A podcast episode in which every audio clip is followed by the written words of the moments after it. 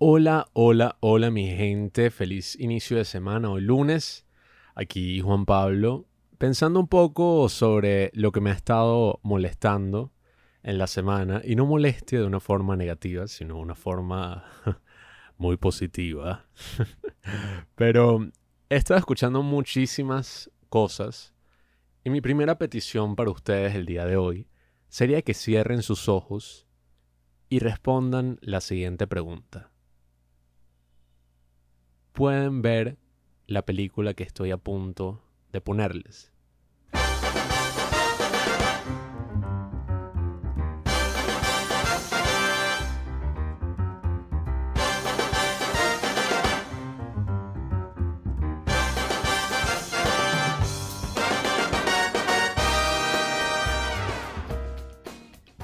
Así es amigos, estamos ahora viendo Whiplash de Damien Chazelle una de mis películas favoritas de todos los tiempos y que estaba viendo justo anoche y reflexionando sobre esas películas que tienen un universo sonoro tan amplio que solamente al escuchar una canción de su soundtrack nos vemos completamente transportados a la película. Esto no solamente ocurre con películas, ocurre también con directores. Y es algo que quiero explorar en esta recomendación, dado que los soundtracks de películas son para mí una de las formas más emocionantes de conseguir música nueva y de transportarme al mundo de cada director solo con escuchar una lista de Spotify.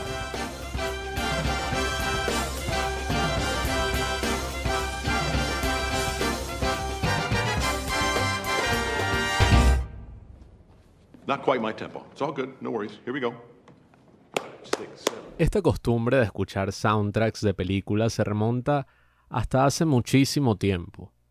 Incluso cuando las películas no eran sonoras, sino teníamos el cine mudo, el soundtrack o la música que sonaba de fondo era una de las partes más importantes de la película.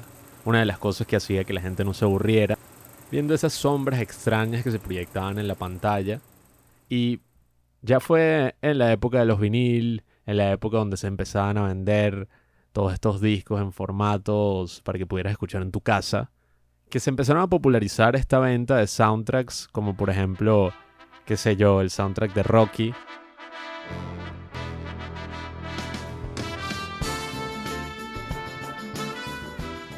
El soundtrack de Fiebre, ¿cómo es? Sábado de fiebre, fiebre de sábado por la noche, por los VGs. Y es tan icónico, o sea, si te das cuenta, el soundtrack de Rocky yo creo que ha sido uno de los soundtracks para todas las personas que hacen ejercicio más famoso de la historia.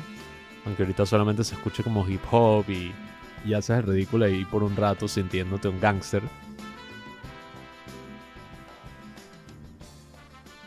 Pero al momento en que yo en verdad me afané y agarré los soundtracks como una parte vital de mi existencia.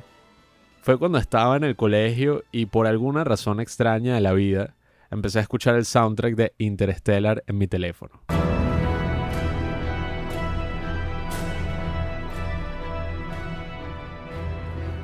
Y se podrán imaginar a este Juan Pablo de 14 años caminando el patio del recreo y con sus audífonos a todo volumen mientras Hans Zimmer hacía el soundtrack de esta película espacial de Christopher Nolan. Y creo que cuento esta anécdota porque fue uno de los primeros soundtracks que escuché de principio a fin y lo escuché muchísimas veces. Es un buen soundtrack, no sé por qué carajo lo escuchaba en el colegio. Eh, no era tan épico en lo absoluto como la película.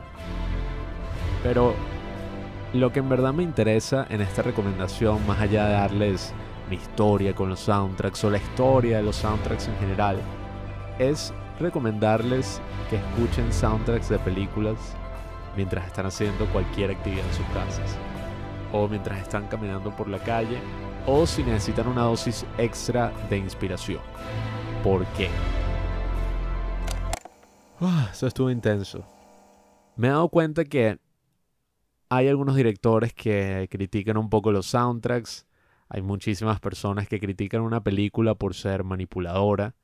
Todos estamos hasta cansados y conocemos esa típica música de piano o los violines que suenan cuando ha ocurrido algo triste o dramático en una película.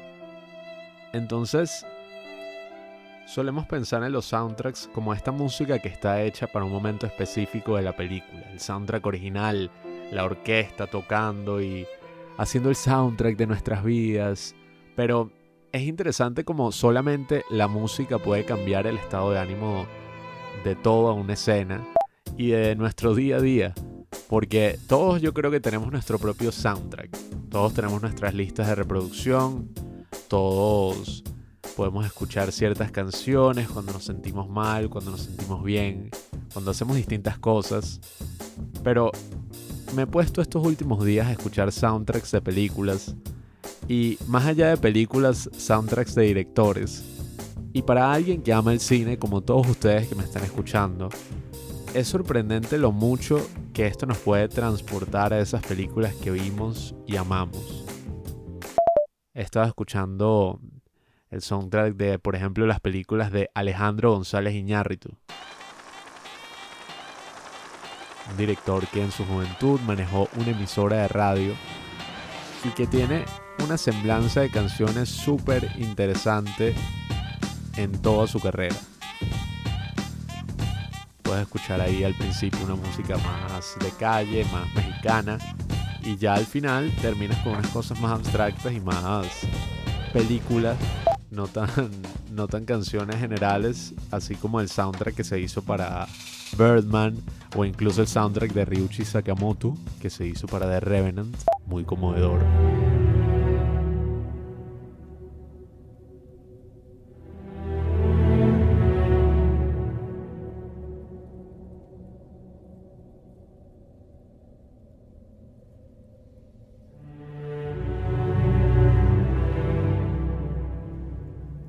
O te puedes pasar por los soundtracks más icónicos de todos, los soundtracks de Tarantino, un director que me ha ayudado a conseguir muchísima música interesante. O los soundtracks de Wes Anderson, otro de los más amados, que también me ha ayudado a conseguir esa música medio conmovedora y feliz y a veces que te parte el corazón de los 70, de los Rolling Stones o cualquiera de esos músicos que escuchan estos personajes con sus miradas melancólicas.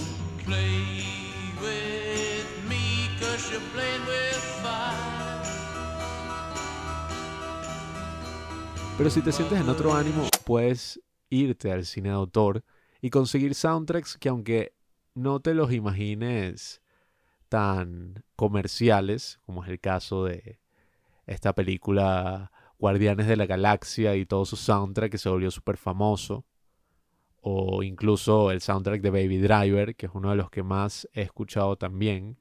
Puedes irte a ese cine de autor, ese cine más pretencioso, por así decirlo, y consigues buenas joyas. Incluso tenemos la música de Tarkovsky. Tarkovsky dice en su libro Esculpiendo en el Tiempo que él quiere hacer una película que no tenga soundtrack, que él piensa que los sonidos del día a día son tan hermosos que él puede básicamente poner el ánimo a una escena solo con los sonidos del ambiente. Pero él también tiene muchísimos soundtracks interesantes. Él fue un pionero de utilizar la música electrónica en el cine, en Stalker, un soundtrack que escucho mucho para concentrarme y pensar en temas dramáticos.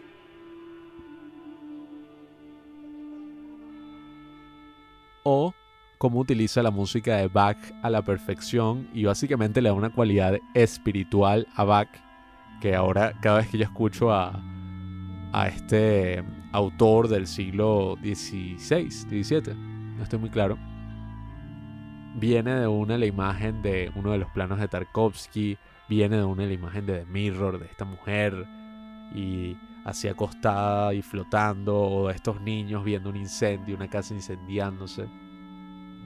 Entonces me doy cuenta de que uno puede básicamente hacer un viaje por el cine o un viaje por las grandes joyas cinematográficas solamente cerrando los ojos y escuchando una lista de Spotify o escuchando, bueno, si tienen suerte y se la tiran de más hipsters, si es que esa palabra todavía existe en el 2021.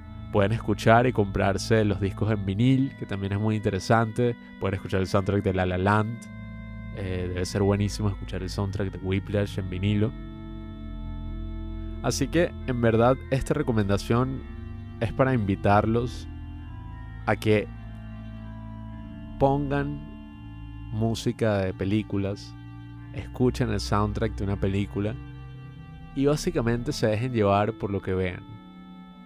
Yo he tenido encuentros muy productivos pensando mientras escucho el soundtrack de, por ejemplo, Tarkovsky, como ya dije, o caminando por la calle escuchando eso, el soundtrack de una película dramática, el soundtrack de El Padrino, el soundtrack de Braveheart, hace que te sientas distinto y que camines de una forma distinta y que seas de una forma distinta.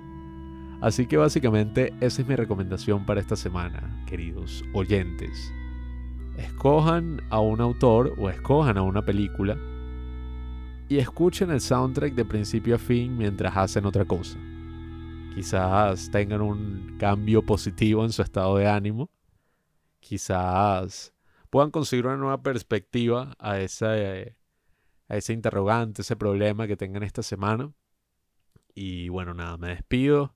No he entrado en las películas musicales porque bueno, creo que ya eso merece un episodio completo. Y quiero dejarles un reto esta semana. Los voy a dejar con una canción muy buena de Ennio Morricone. Y quisiera que adivinaran de qué película saqué esta canción. Quizás se sorprendan si son gente sana. Quizás no se sorprendan si son gente enferma. Pero nada, Lléguense al Instagram, arroba los padres del cine. Y si adivinaron qué canción es la que están escuchando en este momento, díganme en un mensaje directo, díganme en un comentario y veremos si estaban equivocados o acertados. Hasta luego.